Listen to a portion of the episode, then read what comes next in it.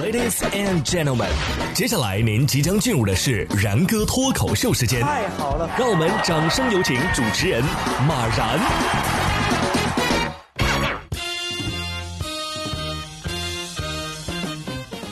然哥说新闻，新闻脱口秀，各位听众大家好，我是然哥。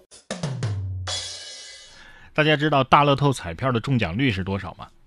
一千三百万分之一啊！但是很多人都觉得，哎呀，我要是买的话，说不定会中啊啊！对呀，新冠肺炎全球感染率至少是三千五百分之一，跟一千三百万，你想想看啊，这概率是大了多少？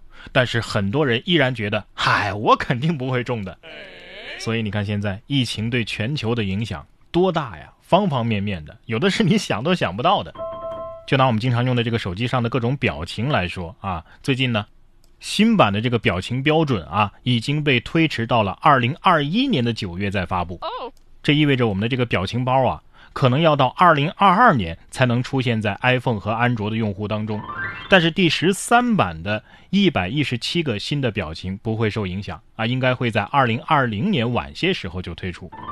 不过我倒是觉得这些官方的表情啊，哎，虽然说用的概率比较高，但是没什么意思啊。真正的表情包还是得自己开发，而且我觉得这个官方的联盟啊，也没有必要太担心啊。其实你们出什么表情，我们都会赋予它新的意义的。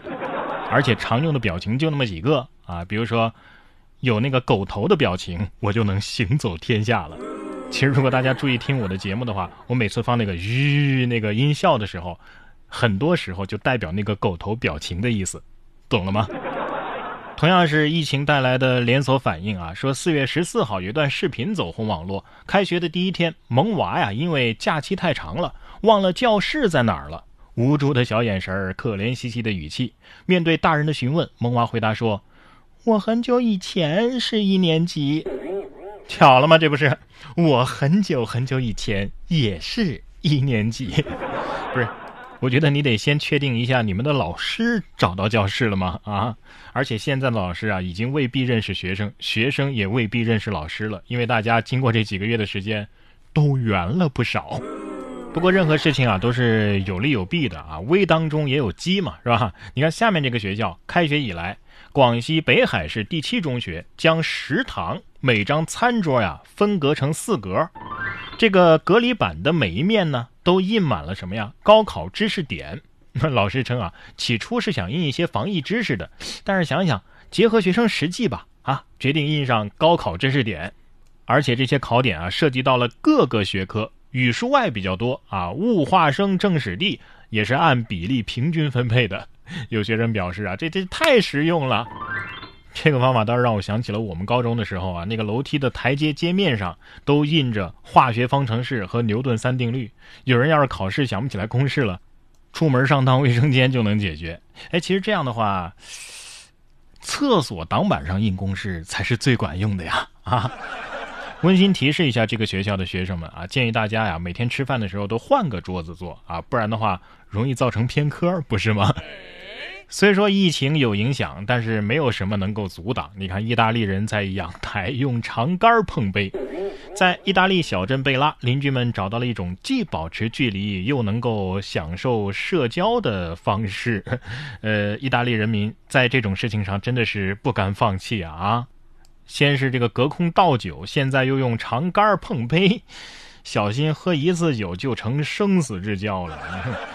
不过也只有这样的方式才能够称之为真正的干杯哈，鱼竿的竿。各大楼盘的开发商倒是可以好好的利用一下这条新闻。各位看到了吗？这就是楼间距小的好处啊。有的杆儿你可以用，但是有的杆儿可不能随便撞啊。你看下面这俩男子哈。喝酒就算了，还撞了警示杆两男子轮流醉驾，撞车之后呼呼大睡，求情之后又在警车里睡着。呃，金华东阳两名男子轮流驾驶一辆越野车，一个是撞了警示杆啊，另外一个呢撞了公交站台，之后在车里是呼呼大睡。民警把两个人叫醒之后啊，哎，一测试都属于醉驾。这时候啊，他们开始求情了啊，真的不好意思，呃，只不过呢。几句话的功夫，这俩又在警车里睡着了。没有什么能够阻挡我对睡觉的向往。两位壮士，上号啊，别老掉线呐。不知道你们俩是不是醒后还是很感动？最后要说的这批骆驼呀，也想凑一下警察叔叔的热闹啊！叔叔带上我吧！骆驼路遇民警巡逻队强行加入。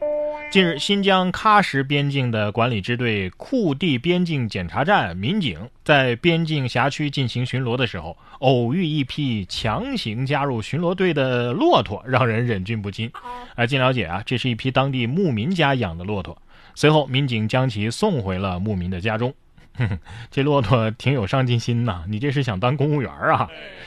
哎，不过挺聪明的啊，迷了路知道找警察叔叔，哎，充分证明一个道理，什么呀？保持队形这个行为，它还真是不分物种啊。